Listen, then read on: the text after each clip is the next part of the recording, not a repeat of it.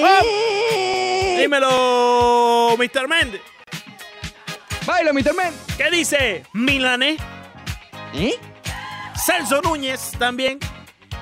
En las carreteras de Miami, llevando las cartas, los biles. Oh, Y a veces, Los biles, sí. y a veces, Oye, Montes de Oca, los biles. Y a Eh, veces, Con los biles te los quedas. a veces también trae el billete. Oh. Oye, The Return. Sí, No, oye, por ahí, sí, por ahí sí. debe llegar. Por ahí debe llegar, por ahí debe llegar. Eso, se- Viene llegando, diría eso, Willy Cherín. eso lo están esperando más que nunca, Montes de. Lo malo es, lo malo es que tú sabes que uno, uno, uno, uno recibe el chequecito y ya está pensando qué va a hacer con el año que viene. Sí. Todos esos planes se echaron a perder. Todos esos planes se echaron a perder.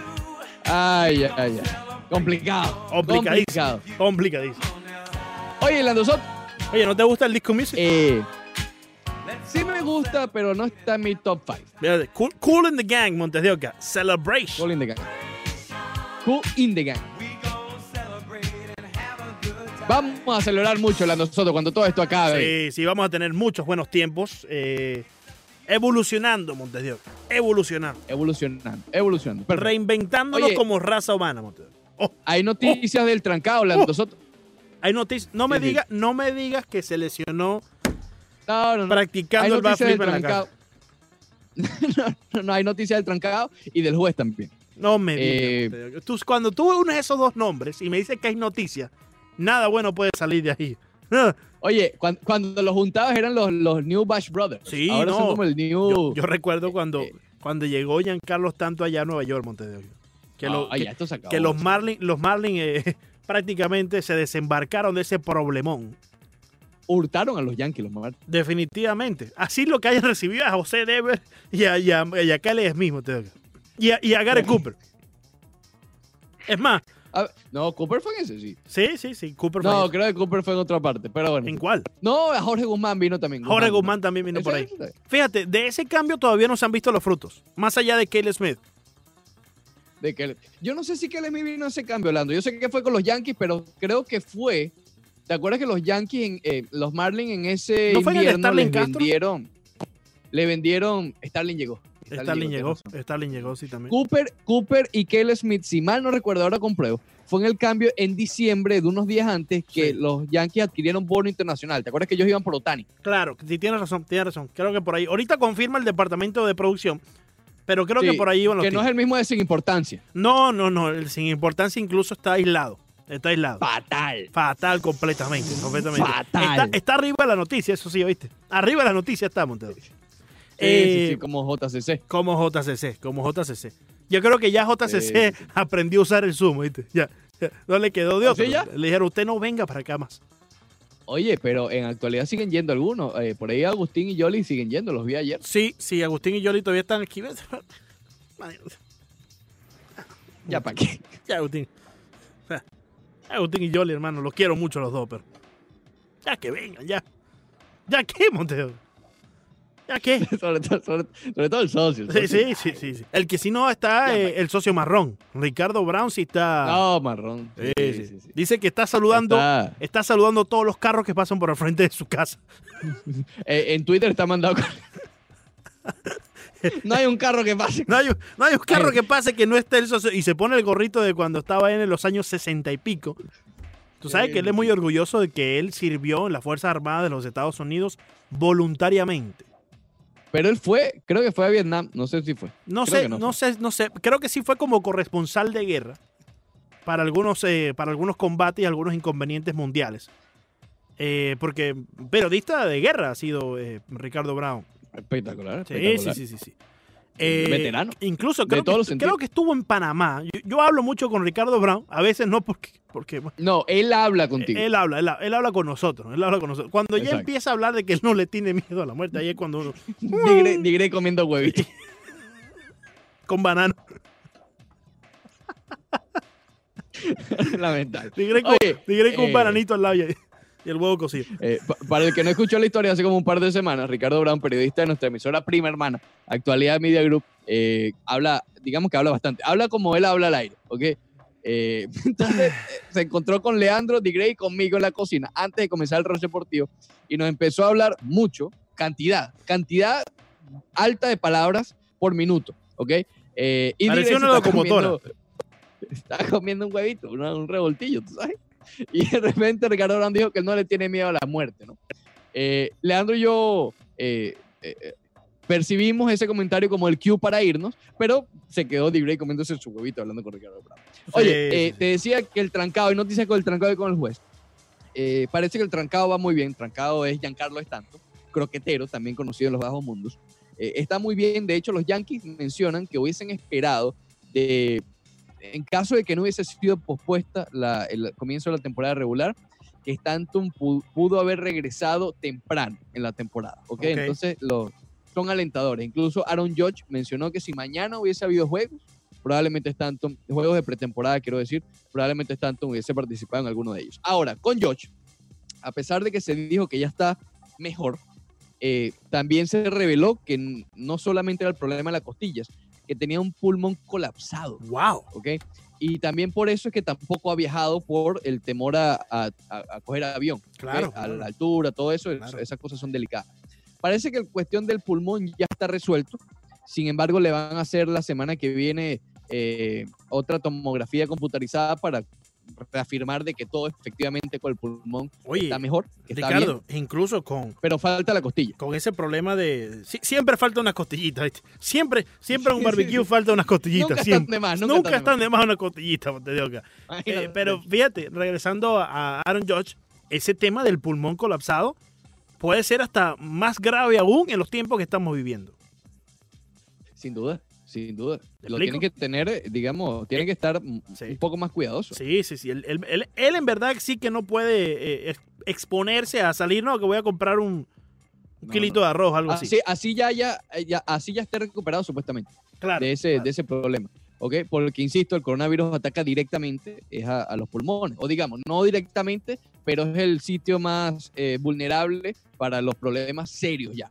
¿Ok? Que es el pulmón. Entonces, bueno, sí, esa es la noticia con respecto a Aaron Judge. Sin embargo, insisto, la semana que viene le van a hacer esa tomografía y de salir bien, quedaría solamente, tal vez viaje ya a Nueva York, eh, aunque no sé qué, imagínate, yo me quedaría en Florida. Es decir, la cosa está buenas noticias por parte de Giancarlo Stanton y esperemos tener mejores noticias por parte de Aaron Judge.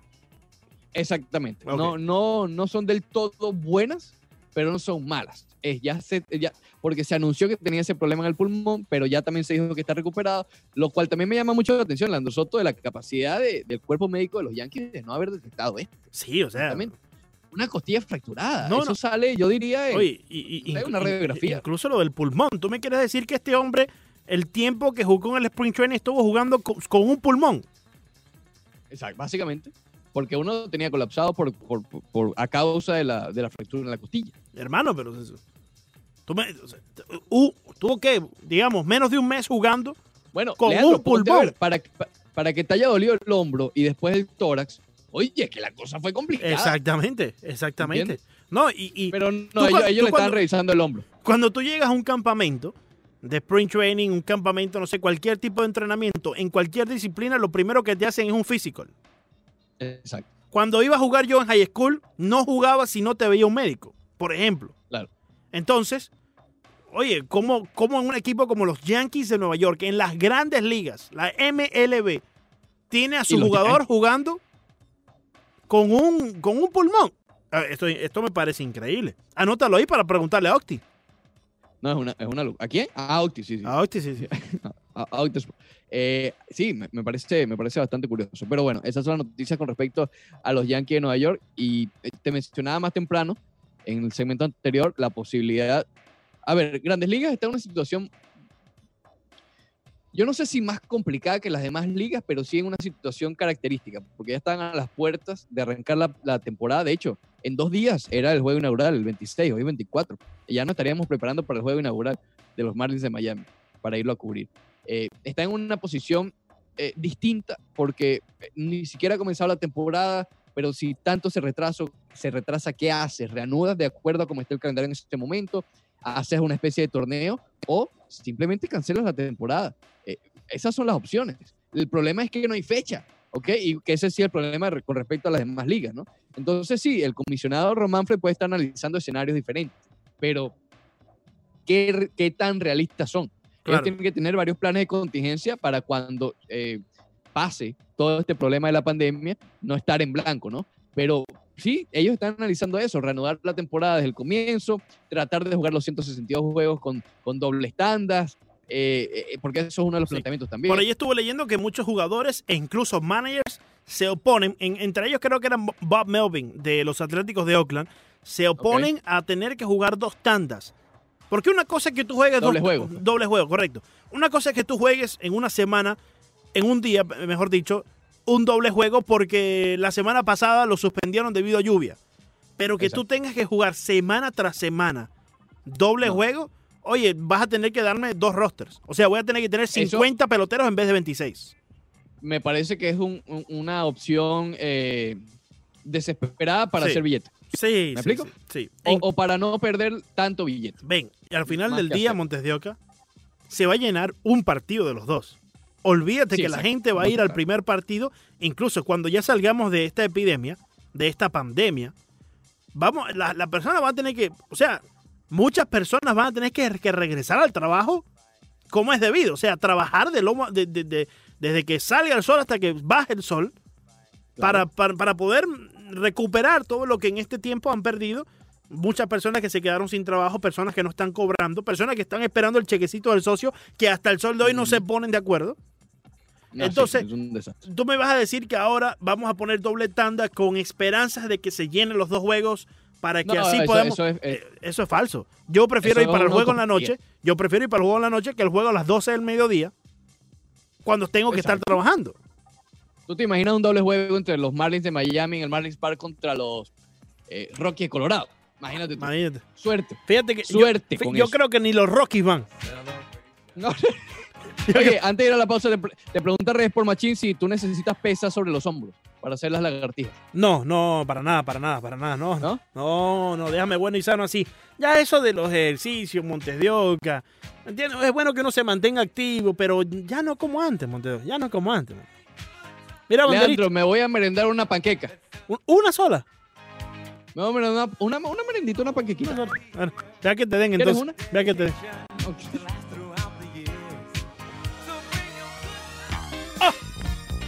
¡Uch! ¿Eh? ¡Eh! ¿Está gustando, Leandro Soto? ¡Oh! Es que esto tiene un groove increíble, Oca. Escucha, escucha, escucha. ¿Un qué? ¿Un qué? ¿Un qué? Un groove, mira, escucha. Tú no sabes de esto, Montes, tú no sabes de esto. Escucha eso, escucha eso, Montes. En Disco Te puedo dar una clase de groove cuando quiera, ¿oíste? Te puedo dar una clase de groove A cuando través de la 990 Unánimo Deportes Radio. Subiendo el ánimo con Unánimo Deportes Radio Montes de Oca. Oh. KC and the Sunshine Band. Bien, así abrimos la segunda hora del programa del día de hoy. Leandro Soto, Ricardo Montes de Oca hasta las 12 del mediodía. Recuerda visitar nuestra página web www.unanimodeportes.com. Sube, Montes de Oca. Sube. Give it up. ¿De quién, Soto? Oh.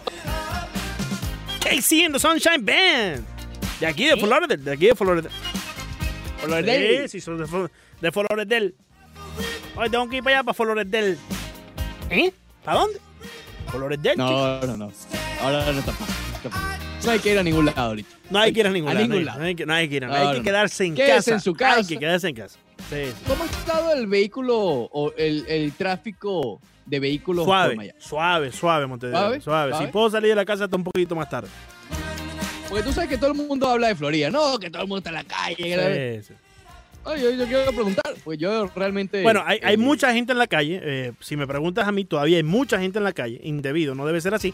Pero el tráfico no es igual a cuando está, digamos, mm, cuando no tenemos una pandemia mundial. Oye, Montes de Oca, Casey en the Sunshine Band, Give It Up, en este Disco Tuesday a través de la 990 Unánimo Deportes Radio, estableciendo la materia deportiva.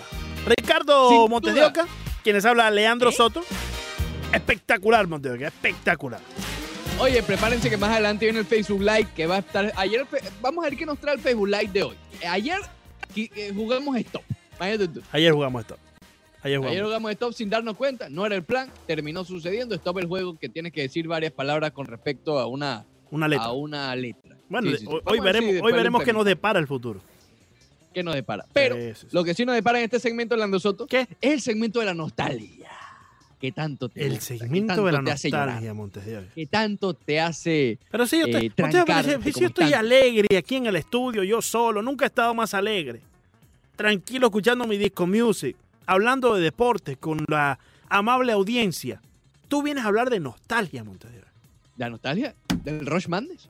El Rush Madness se trata de la nostalgia, de recordar tiempos buenos, recordar tiempos cuando había deporte, cuando los Marlins eran campeones. ¿Ah? ¿Tú no quieres recordar un tiempo cuando los Marlins eran campeones del mundo? Cuando la franquicia de los Marlins de Miami era una franquicia modelo para todos los deportes. Cinco años después fundados campeones. Ahora, después, bueno, después no recordamos mejor. Eh, pero en esos años, 96, que obviamente en- eh, es el duelo de hoy en el Rush Madness en arroba un año Miami 990. Vaya, deje su voto y también Leandro Soto le A da para que sus amigos puedan votar. Oh, yes. Va oh, yes. ganando abrumadoramente, no es sorpresa, el underdog no levanta. El underdog es el juego eh, sin ni carreras de 1996 de Al Leiter eh, frente al juego 7 de la Serie Mundial del 97. ¿ok? Va ganando con el 85.7% el juego 7 de la Serie Mundial de 1997. Pero para recordar un poquito, Leandro Soto, el del 1996, insisto, lo mencionábamos más temprano, fue importante porque eh, fue el primer juego sin hit carreras en la historia de los Marlins de Miami. Sí. Fue tal vez la primera vez que hizo que nacionalmente, después de la fundación del equipo, quiero decir, eh, haya cierta atención en Miami Gardens para entonces, en el Pro Player. No, se llamaba Joe Robbie Stadium. ese Joe Robbie Stadium, sí. eh, lo que pasó, ¿no? Digamos, por, por, por, por lo sucedido en esa serie, quizás se empezó a tomar un poco más en serio a la franquicia de los Marlins de Miami, porque además fue una felpa, te cuento. Sí, sí, sí. 11 a 0 frente a los Rockies de Colorado, y unos Rockies de Colorado, bueno, de Dante Pichet, de Andrés Galarraga, de Vinicio Castilla, por ejemplo. Sí, sí, sí. Eh, Al Leiter es curioso porque termina este día, ¿ok? Eh, obviamente no permitió de carreras, ponchó solamente a seis y dio dos boletos. Pero hay un par de curiosidades que me llamaron la atención que estuve investigando sobre este juego. Eh, necesitó eh, 103 picheos al Leiter, cosa que no está mal, realmente es muy bueno para completar un juego. sí. Pero solamente 60 de ellos fueron strike. O sea, 43 bolas, bastante alta cantidad de, de bolas lanzadas por Al Leiter, pero solamente dos boletos, ¿ok? Me llamó eso la atención. También mencionó eh, que su eh, mayor velocidad, claro, es otro béisbol. Sí, habían rectas potentes y todo, pero no es como el, el hoy en día que todo el mundo lanza 100 millas. sí. Su recta más alta en lo que respecta a velocidad fueron 92, 92 millas por hora, ¿ok? sí. Eh, pero después estuvo aumentando, incluso en la, en la novena entrada, en la novena entrada, ya estaba lanzando 95. Esa O sea, es la adrenalina. ¿cómo- cómo- Esa es la adrenalina. La adrenalina, exactamente. Y después él dice, Sí. eh, sí, dime. Continúa, continúa. ¿Qué dice? No, lo último es que al final, que también habla de la adrenalina, que al final del juego dice que estaba numb. Esto en inglés es una palabra que a mí me cuesta mucho traducir. Numb es como eh, perplejo, ¿será? Dormido. Como impresionado. Sí, como- como. Exacto, como paralizado, que todavía no podía creer. eh, y dijo que es como cuando Joe Carter, imagínate tú la comparación Mm, que te mm. hacía. Cuando Joe Carter dio el honrón para ganar la Serie Mundial del 93. Eso Fíjate. dijo Leiter. Fíjate, eh, Al Leider Montes de Oca siempre era un pitcher que no poseía la recta más potente. Evidentemente, ya para las últimas entradas de ese partido en el 97, eh, la adrenalina le aumentó tres millas ¿no? a su recta. Sí, sí, Y eso sí. pasa con cualquier pitcher, ¿no? Pero Al. Leiter nunca fue un pitcher que trataba de superar al bateador con su recta, porque él conocía que su recta no era de las más potentes a lo largo de toda la liga. Pero sí era muy inteligente con su cambio, era muy inteligente con la curva y la recta la posicionaba tal cual donde quería. Y yo creo que en el ratio que tú mencionabas, donde eh, lanzó 60 strikes y 43 picheos fuera de la zona, yo creo que se trata de eso. A veces, cuando tú eres un pitcher que lanza para los outs, como dicen por allí, tú estás tratando de poner la pelota en ciertas áreas para que cuando el bateador haga swing, pues evidentemente haya más proyección a que la pelota, si la lanzaste afuera siendo al Leiter un pitcher zurdo contra un bateador derecho, de un batazo flojo, débil por segunda base o por primera base. Claro. Claro, también me llama la atención porque tal vez ese, esos 43 bolas no reflejan descontrol. ¿Me Exacto. Cuando tenía que lanzar strike para, para evitar la base por bola, lanzaba strike. Era parte del, de- del juego de la confusión, ¿será? De, mira para allá, de- mira para allá. No, pero, pero, ¿Qué es eso, Montes? No, no sé. Tengo miedo de hablar. ¿Qué es eso, Montes? Eh, tengo el video puesto, obviamente. Leandro y yo tenemos el video para no interrumpir. Igual lo hacemos. Eh, Sí, igual lo sé, igual lo No sé. eh, salió, no sé. no Una lagartija sé que tiene por ahí, Montes. Sí, sí, sí. eh, No, no, increíble. En fin. Al Lighter, sí, era, era de ese estilo de lanzadores, guardando las distancias, obviamente, de Greg Maddux, ¿sabes? De, de ese estilo que no necesita la velocidad, Sí, es más sí, la maña, Sí, sí. el- eh, mezclar los lanzamientos. ¿Te acuerdas de Jamie. Moyer? Que lanzó 20 y Jamie pico de años en las grandes ligas. Tanto lo retiró. Tanto lo retiró con aquel batazo que rompió la pizarra ya en, en- creo que era el sexto juego. Slam. Era el sexto juego del Marlins Park en aquel entonces, 2012. Así estaba recién sí, abierto, sí, sí, estaba recién abierto el Marlins Park. Con un gran Pero slam. Moyer, Moyer en su historia mató a los Marlins. Sí, sí, sí. los sí, aniquilaba. No los podía ver ni en pintura. sí. Y con su rectica de, bueno, yo creo que ni recta tenía, era, No, la, sí, la- el era ¿no? Una recta 88 millas que, bueno. Eh, eh, Pero yo no, Leandro, yo no sé si al final te- le llegaba a 88, yo creo que ni siquiera. no, al final, ya ha pasado los 40 años. 86, pero no era el picheo que usaba. Tú, tú veías a Jamie Moyer lanzar y tú veías que Jamie Moyer, el primer lanzamiento era un cambio en la parte afuera del plato. Sí, Y se tardaba, No, era parte de su juego. sí, exacto. Desesperaba los. Exacto. Cuando tú, no, tú- cuando tú no posees esa velocidad en tu recta, tú tienes que optar por otros métodos. Y uno de los métodos que él usaba era tomarse su tiempo a llegar al montículo, mirar al el receptor. Y ahí El va, tiempo. ahí va sacando de enfoque al bateador. Porque tú, el- tú como bateador, lo que quieres es cogerle el timing ya al pitcher. No quieres tener que claro, esperar por claro. él. Si algo haces tú que espere el, el pitcher por ti, tardándote Exacto. en llegar al Y cajón de pides todo el tiempo, etc. Mira Norma García Parra. Esa era una de las estrategias de Norma García Parra. Norma García Parra, para salir de, de- de- del cajón de bateo, se, bueno, se agarraba en los guantines, se arre- bueno, todos conocen ¿no? lo que hacía García claro. Parra. Eh, oye, ah, viendo la alineación de este día de los Marlins, me llama la atención cómo cambió el equipo de un año para otro, ¿no? El 96 para el 97 es bastante cambiado, fíjate. Eh, en el center field estaba Devon White, él no estaba en el 97. Alex Arias, ¿ok? Era el campo corto en ese momento de los Marlins de Miami. Sí estaba Gary Sheffield, que por cierto eh, negoció tres boletos ese día. Se fue nada más de 1-0 con tres boletos y tres anotadas. Jeff Conine estaba, se fue 2-1. Eh, Terry Pendleton fue el, el- el jugador tal vez más importante, obviamente después de Al Leiter en ese encuentro, remolcó 5. Recuerden que fue una felpa, fue 11 a 0. Y Charles Johnson se fue de 4-1, dio cuadrangular y remolcó 3, impulsadas, eh, o remolcó 3 carreras. Pero comparándolo con la alineación del 97, es sumamente diferente. O sea, en el 97, sí, eh, eh, estaba Devon White, pero estaba Edgar Rentería, que no estaba en el 96. Sheffield sí estaba, Moisés Alou estaba en el 97, no estaba en el 96. Oye, tenemos, tenemos a eh, Moisés Alú por aquí, Bonilla. te digo que si quieres podemos escuchar a Moisés Alú hoy, porque va de, de la mano lo que Ah, estamos mira. hablando.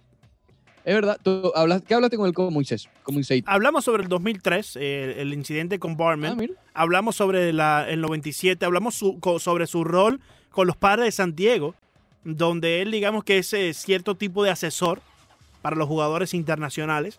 Entonces, hay, hay una buena conversación ahí que la podemos escuchar más adelante, claro que sí. Bueno, vamos a escucharlo a final de esta hora. ¿Te Claro, parece? A Cuando, la- tú de las 40. desees, cuando tú desees, Monte. Sí, sí, sí. Sí, porque fíjate que el- a ver, él es parte obviamente de la historia de los Marlins de Miami, si bien no estuvo tanto tiempo con el equipo de Miami, eh, vivió esa historia del 97 obviamente y también la del 2003 pero del lado contrario, Claro, claro que sí. del lado de los Cachorros de Chicago y además protagonizando esa jugada de Barman Qué que curioso, también ¿no? está en el, en el Rushman. Qué curioso porque Moisés Alú en ambos títulos formó parte del equipo de los Marlins de alguna forma u otra. Claro. Fíjate, si hubiese sido otro jardinero de los Cachorros, a lo mejor salte y agarra esa, esa pelota y dejado y, se- y olvídate. Sí. Cosa que no creo, porque está difícil agarrarla, ¿no? Pero, Claro. pero bueno, eh, entendiendo el. Tú sabes que la- ha- el han existido mil y un documentales que pausan la imagen exactamente en el momento donde Barman introduce sus manos en la vía de la pelota y se ve que el guante de Moisés Alú está directamente abajo de las manos de Barman, Sí. pero en realidad no eran solamente las manos de Barman.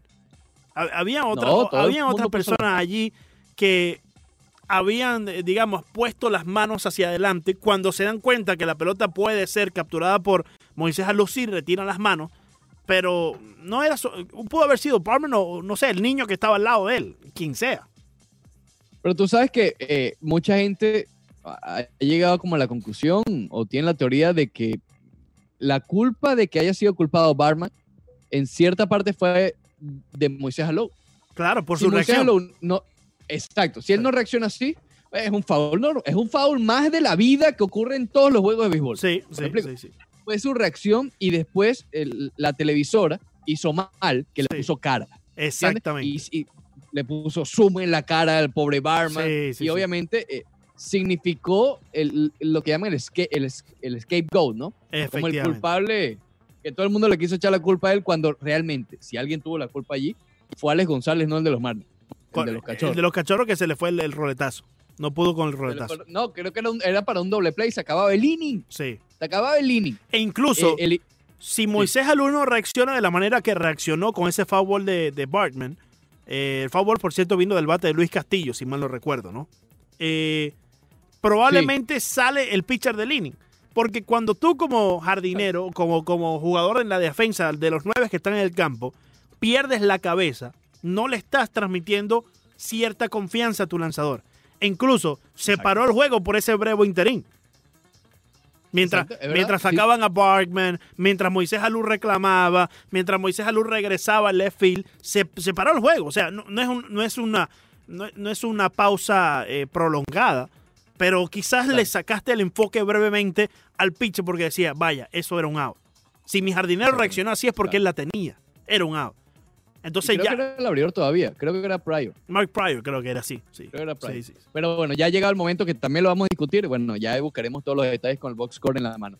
Eh, ya, ya analizamos el juego del, de, de 1996, el juego sin hit ni carrera, quizás el, el significado que tuvo para la franquicia haber lanzado ese primer juego sin hit. Insisto, era a comienzo de temporada, así que no tuvo mucho, mucha influencia en lo que fue el récord del equipo, ni mucho menos, eh, porque estaba comenzando apenas la campaña, ¿no? Tenía escasas dos semanas. Llegaba el equipo del- de, los Marlins.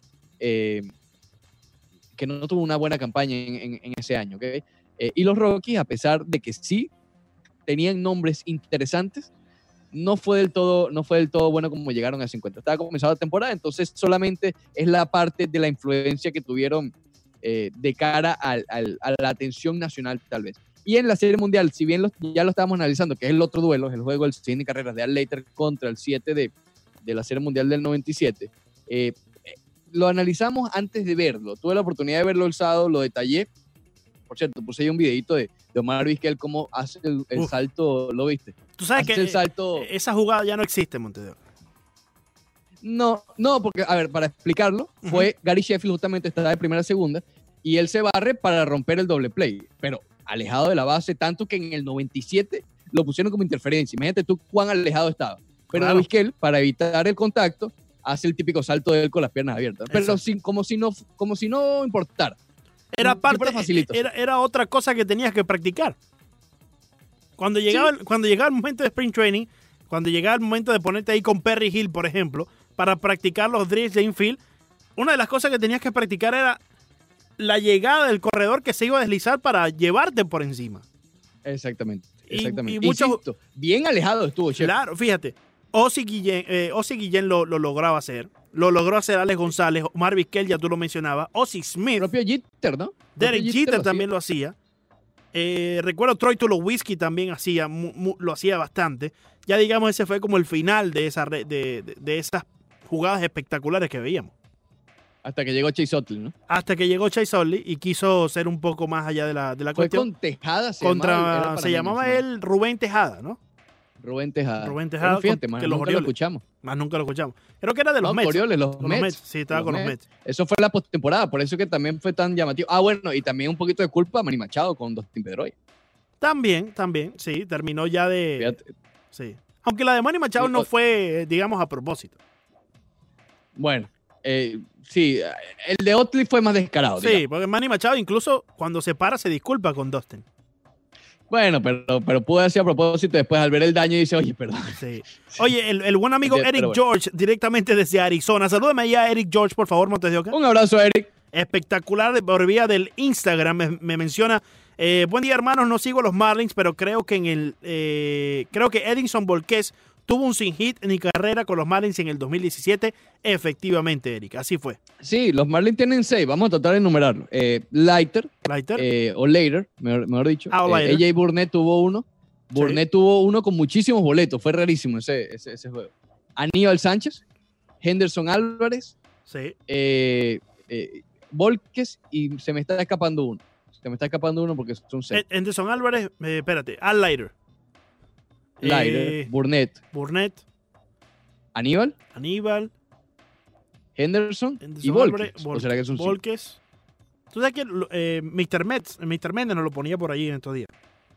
Sí, sí. Volques, Volques lo tuve. Que, que fíjate que Volques, recuerdo que en ese primer inning eh, casi sale del juego por una jugada en primera que, que- chocaron con, no me acuerdo contra quién fue, pero quedó mal del pie y no quiso salir. Y menos mal no salió porque lanzó el juego sin ni carrera. Oye, Montes de Oca se Ah, llega. ya, ya, Kevin Brown, Kevin Brown, Kevin, Kevin Brown. Brown era el otro, sí. Se llega a Montes de Oca el maravilloso Facebook Live. Oh, va- hoy va a estar espectacular. Hoy va a ritmo de disco music. Esto se pone bueno, ¿Eh? Montes de Oca. Se pone bueno. Oh. Cada vez mejor la nosotros. Sonando por la 990, Unánimo Deportes Radio Montes de Oca. El mismísimo rey del pop. Sí, sí, sí, sí, sí. Porque... Esto no es disco, la nosotros. Sí, sí, esto es disco Montes de Oca. Es pop, pero... Esto es pop, Sí, es pop, evidentemente, pero tiene su influencia del disco también. Escucha bien. pop, pop. co- Sin temor a equivocarme, Montes de. Oca. No, que va a estar haciendo. ¿qué va a estar? ¿Dónde tiene el sentido del ritmo Villegas, Montes de Oca? En los pies. Por favor, No es fácil. los codos. No es fácil a nosotros, no lo es. No La es. primera fue buena, buenísima, Montes de Oca. Buena, Espectacular fue buena, fue estuvo. buena. Estuvo buena, estuvo buena. Sí. La segunda fue aún mejor, porque estuvo el maravilloso Aún. Facebook Lite. Febula y azulito. ah, Esa mezcla no falla. Sí, sí, sí. Sin ninguna duda, sin temor a equivocarme, Montes de Oca. Esta tercera hora será inclusivamente mejor aún que la primera y la segunda, Montes de Oca. Porque estaremos escuchando en esta tercera hora de Roche Deportivo más adelante la entrevista que ya anticipábamos con Moisés Salud, Montes de Oca. Sí, sí. Si aparece Octavio Sequera, hablamos con él. Si no, será aún mejor la hora, Montes. ¡No! Oyes, Zumba, Michael Jackson. ¿Eh? Oye, peligroso. Está en candela Michael Jackson. No, no, Michael Jackson, Candela, Michael Jackson, está tranquilo, hermano. Tranquilo. está en candela, No, literalmente. Que, que en Candela, Montes de Oca. Muerto no siente, En por candela, favor. Muerto en uno no siente, Montes de Oca. ¿Ya qué le vas a quitar? En Ya, candela. hoy por hoy, ¿qué le vas a quitar, Montes de Oca? Ya le quitaste lo más preciado que tiene el ser humano. En candela. No, qué Candela, Montes de Está rodeado de candela. Digamos que, en- que en Candela terminó eh, su paso por este plano. Pero ese, ese hombre Sí, ese, sí, sí. ese hombre debe estar echando para atrás Montes de Oca como lo hizo famoso en las nubes. ¿O no? Mm, ¿O no? Por eso te digo. Por eso te digo. Puede estar Eso danzando también quizás alrededor del fuego, Oca. Exacto. En candela. O está con Es San Pedro ¿eh? o está con el socio allá abajo en planta baja. Oh. Oye, te- hoy estás como poético, ¿ah? Montes de Oca, eh, te he dicho, cuando tú no estás en este estudio, las ideas fluyen. Vas a tener que quedarte en la casa. Oye. Vas a tener que quedarte en la casa. Sí, sí, sí. No, no, no, por favor. Porque parece que no cierro la puerta. Por cierto, fui testigo de cómo te regañaban hace instantes. No, no, no. Aquí es lamentable. Aquí a mí me tienen una campaña, una campañita. Una campaña. Eh, no, no hemos llegado a la semana de cuarentena. Y el problema es que no cierro las puertas. La del baño. Ricardo, te he dicho que cierres las puertas. Lo mismo pasa aquí. Tiene que cerrar la puerta. No es fácil. Oye, no es qué, fácil qué buena está esta musiquita. saldremos Qué buena está esta musiquita, muchacho. Dale, bate, Orlando bate. Hoy es el rey del pop. Sonando otra vez en las ondas hercianas de la 990, amplitud modulada. A través eh, de su radio terrestre, por donde sea que usted se encuentre en la bella ciudad del sol, Miami. ¿Dónde más nos pueden escuchar, Montes de Oca? En iHeartRadio, baje la aplicación de iHeartRadio y allí nos puede llevar a todas partes. ¿Dónde También, más, Montes? Radio.com. Radio.com. ¿Y dónde más? En Tuning. ¡Oh! En Actualidad Media Group. ¡Oh! En Unánimo Deportes. ¡Oh! Siempre, siempre, siempre, siempre. De Miami. Para Miami. Para Miami. Ahora sí, a lo que te traje. Espectacular. Espectacular la nosotros. Realmente. Eh, oye, aquí revisando eh, lo, lo- lo que estábamos hablando, ¿no? De la temporada de Moisés Alou, porque ya lo vamos a escuchar, porque Octavio no contesta. Vamos a hablar con Octavio en la próxima parte. Si es que contesta. Debe estar Es muy ocupado muy allá en. Ohio, imagínate. En cuarentena Sí, y en sí, Cleveland. ¿qué hay? ¿Qué? Montes de Oca, Si en Cleveland, Montes de Oca, no hay mucho que hacer. Normalmente Cleveland está en cuarentena. Oye, una ciudad muy bonita. Me encantó Cleveland cuando la, cuando la fui a conocer allá, en el 2017, si mal no recuerdo. Eh, o, Un 2000 día. o 2018. No, re- 16. 17 o 18. Montes? Creo que fue 17. ya estábamos haciendo, estábamos haciendo el rush. No. ¿verdad? O creo que sí. Entonces 16. Creo que sí, porque ya, ya Puyala estaba en menú. No, no, no, fue 16 porque tú fuiste en la postemporada de los indios, esa misma postemporada que llegaron a ser el mundial, ¿verdad? No, no. Ellos no fueron, ellos no llegaron a la Serie Mundial esa postemporada. Ah, entonces fue en el 16. Sí, creo que fue 17. Creo que fue 17. Fue el 16. Eh, Sí, sí, sí. muy bonita la ciudad. Pero si en Cleveland no hay mucho que hacer durante tiempos normales, imagínate en cuarentena, Montes de Oca. No, no. ¿Cuál será la excusa de Octavio Sequera cuando contesta el teléfono Montes de Oca? No, él, él dice que él, que él juega pelota. Es juega pelota. Imagínate tú. Que juega pelota. Eh, listo con Moisés Y- y Alú hockey, cuando quiera sobre- Ok, no, te decía que estaba viendo la, la- la, eh, las temporadas de Moisés Alú. Y te doy un consejito, Orlando Soto, a la hora de buscar cuáles son las mejores temporadas. A ver, Montes de Oca. y a lo mejor te- no te va a gustar al principio, pero después vas a ceder. ¿Ok?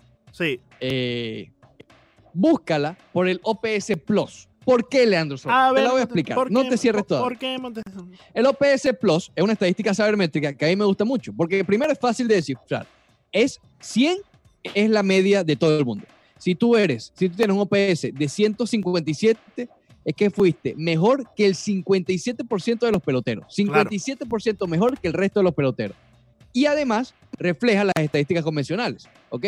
Entonces, si tú ves que la mejor temporada de Moisés justamente fue de 157 OPS Plus, vas a ver que tuvo buena cantidad de honrones, 38, una buena cantidad de impulsadas, 124, y 312 de promedio de bateo, más 399 de envasado. Es decir, buscando una sola estadística, te refleja todo lo demás. Porque tú pudiste haber tenido una muy buena temporada en honrones, pero bajo en promedio o bajo en impulsada. Cuando tú buscas el OPS Plus, te refleja, es un reflejo de las otras estadísticas convencionales, que es lo que a ti a veces no te gusta de, la- de las estadísticas sabermétricas, que no te reflejan lo, lo que está eh, ahí, ahí mismo, los honrones, la- la- la- el, el promedio, las impulsadas, pero este claro. sí. Entonces allí, la mejor, según eso, la mejor temporada fue en el 98 con 31 años, un año después de irse los Marlins eh, con los Astros de Houston, con quienes estuvo tres temporadas. Tres temporadas estuvo con los Astros antes de ir a los Cachorros de Chicago. Eh, exactamente. Así fue la temporada de Moisés. Vamos a escucharlo, Orlando Soto. Cuéntanos un poco qué hablaste con Moisés. Con mucho gusto, Montes Oca. Esto fue eh, la temporada pasada, ahí en el dogout visitante del Marlins Park. Tuvimos la oportunidad de hablar sobre el incidente con Barman, hablamos también sobre eh, la Serie Mundial del 2003 eh, de los Marlins, en donde él en cierta forma fue contrincante de los Marlins, pero formó parte del triunfo de los Marlins eh, a largo plazo en esa eh, Serie Mundial. Fue un punto importante en, la vuelta que le dieron los Marlins a, a esos playoffs. Y también hablamos del 97, su estadía aquí en Miami y su actual labor con el equipo de los Padres de San Diego. A través de la 990 escuchamos a Moisés Salú Montes de Oca. Moisés, eh, que posee un poco de la historia de los Miami Marlins, comenzando en el 1997 cuando te hiciste campeón con este equipo. Moisés, gracias por estar con nosotros aquí. Y háblanos un poco de tu rol ahora con los Padres de San Diego y de esa historia del 97, de lo más que recuerdas. Bueno, eh, con el equipo de San Diego estoy aquí del 2015. Eh, mi título en el equipo es eh, asesor de desarrollo, eh, Special Assistant de desarrollo. Eh, pero yo hago, como que dice, toda la función de todo y de nada, Eh, ya que paso la mayor tiempo en la República Dominicana, pero cuando regreso aquí, como hago todo, estoy con el equipo de Grande Liga, como ven ahora, eh, voy a la Liga Menores, paso tiempo con el equipo en la Dominica Summer League, eh, y en- me dan participación en muchísimas cosas de asesoría y, y de todo eh, respecto al equipo de Grande y de respecto a la Liga Menores también sobre los Marlins, que, que, que- no le pudiera decir que, no, que la mejor eh, experiencia de mi carrera fue ganar una serie mundial aquí. Todo sueño de un jugador es ganar campeonatos. eh, y el 97 fue algo maravilloso. Todo, ¿entiendes? Desde el, desde el principio, eh, yo recuerdo que yo era gente libre, que quería venir a este equipo y recuerdo que yo habían firmado ya muchísima gente libre, yo pensaba que no había espacio o dinero para traerme para acá y gracias a Dios me trajeron. Y fue como un sueño hecho realidad, jugar con un sinnúmero de excelentes personas, excelentes jugadores y llegar hasta el final y ganar la Serie Mundial y de la manera que la ganamos, un séptimo juego, un extra inning. Eh, todo fue bello, la, celebración, los parades que tuvimos en Hialeah, en el pueblo del Delta, todo fue excelente, así que fue una excelente experiencia. Cada vez que vengo a Miami, que vengo mucho, y más si vengo al estadio, eh, el recibimiento que me dan los empleados, que todavía hay empleados desde 1997, me hace sentir muy bien. Moisés, tú tienes historia con los Miami Marlins, como te comentaba, tanto a favor como en contra. Recordemos un poco ese 2003, ese momento de frustración donde pensabas que tenías ese out y sé que probablemente has hablado mucho de esto, pero desde nuestro punto de vista local, ¿cómo has sabido eh, irte un poco más allá de ese momento y cómo lo recuerdas ahora? Bueno, es imposible no recordarlo porque todos los días alguien me, pregunta o me habla de, ese momento, eh, que en realidad fue, ya después que pasó, para mí, mundo recuerda yo bien incómodo, eh, porque yo sabía eh, que tenía esa bola ahí, y viene el fanático y le metió la mano, pero eso no tiene, hay muchísimos rumores por ahí que yo dije que no la atrapaba, que pero de verdad sí. Y, pero después que pasó eso, ya yo me concentré en el partido y nosotros tuvimos la oportunidad, si Alex González cogía ese, ese roletazo ahí de que hubiese sido otra historia. Eh, pero lamentablemente son cosas de béisbol, entre un fanático, cualquiera hace un error, cualquiera. Eh, pero lamentablemente yo pienso que ha sido, la gente le ha dado más. Eh, atención de lo, de lo, que en realidad merece. Sí cambió el partido, pues yo cojo esa bola ahí, son dos outs en el octavo inning y nadie en base. Luis Castillo terminó terminando cogiendo la base por bola y después vino, le hicieron ocho carreras después de eso. Pero eso es algo que lamentablemente va a tener que oír por el resto de mi carrera. Se parece un poco a la historia de Bill Buckner, que en paz descanse que todo el mundo lo recuerda por el rolling que se le fue. A mí ahora me recuerda por el FAO que no pude coger. No, te puedo certificar que aquí en la ciudad de Miami eh, te recordamos mucho más por aquella campaña del 97 que por ese error que quizás en Chicago recuerden tanto. Pero Moisés, hablemos un poco sobre el béisbol actual y, esos cambios que están eh, surgiendo. ¿Cómo tú los ves? ¿Cómo tú ves que, posiblemente en algún momento se pueda robar la primera base? O que ya la zona de strike no sea lo que eh, estamos tradicionalmente acostumbrados. Bueno, yo estoy pensando que va a haber, va a venir un tiempo que yo le voy a decir a, mi, a, mis nietos que yo jugaba un deporte que no, no, sé cuál es el nombre ahora, porque lo que se está jugando ahora es, muy diferente. Eh, si llegan a probar eso de que mueven la, la, lomita más lejos, de que se puede robar la primera, de que un robot de ampalla, ¿entiendes? Ya a mí mismo con el cambio de que uno no puede tirársele duro al segunda base, eso es algo que, si yo te estaba jugando ahora a mí me hubiese molestado muchísimo, porque a veces uno le daba un pelotazo y no se la quería desquitar con, con, el segunda o el shortstop del otro equipo. Pero eh, son las cosas nuevas del juego que yo no estoy de acuerdo con ellas, pero yo no tengo nada que, no, no es nada que yo pueda hacer, todo depende de la, de la gente que está cogiendo el juego ahora mismo. Moisés, también hablando un poco del talento, ya para finalizar aquí, eh, más que todo el talento dominicano que está surgiendo, obviamente vemos aquí con los padres de San Diego a Manny Machado, obviamente también vemos a Fernando Tatis. ¿Cómo ves esa nueva camada de peloteros dominicanos? Wow, es, increíble la gran cantidad de talento. Yo siempre he dicho, no me va a poner como los jugadores de antes, que decían que antes eran mejores, no, los de ahora son mejores, eh, eh, muy talentosos ahora mismo estaba yo comentando, Fernando Tati, el, año pasado yo he visto muchachos crecer a Fernando Tati desde que su padre era tercera base del escogido. Eh, Fernando Tati Jr. iba desde niño, yo lo he visto creciendo. Y el mismo año pasado, él no era tan grande, tan fuerte como lo veo, como lo veo ahorita aquí en el terreno de juego. Así que los muchachos están creciendo eh, de una manera increíble, eh, muy talentosos, le dan no sé, los bates son mejores ahora, pero le dan más duro que lo que le dábamos nosotros. antes era difícil ver un jugador eh, sacarla eh, normalmente por la banda contraria, ahora tú lo ves, los jugadores están más fuertes ahora y con, eh, con más condiciones, así que es algo que el juego irá mejorando y mejorando. Yo que tengo la oportunidad de ver a los jugadores jóvenes de nosotros y de los demás equipos allá en la República Dominicana, yo siempre he dicho que la Grande Liga va a tener que, que hacer más equipos porque no va a haber talento, eh, espacio donde meter tanto talento. Y precisamente eso te, te pregunto, el draft internacional, tú tienes la oportunidad de ver eh, a estos jugadores crecer, como ya lo mencionaste, ¿cómo tú crees que puede beneficiar o afectar el draft internacional al béisbol, eh, precisamente de República Dominicana, de Venezuela y de estos países donde viven por la firma de peloteros después de julio 2? Bueno, para serte sincero, no estoy muy empapado de cómo sería. Yo estuve hablando anoche eh, con uno de los scouts de nosotros que estuvo en la reunión que se realizó ayer y más o menos me estaba explica- explicando de que iban a haber 20 rondas. Eh, eso significa que filmarían 600 peloteros.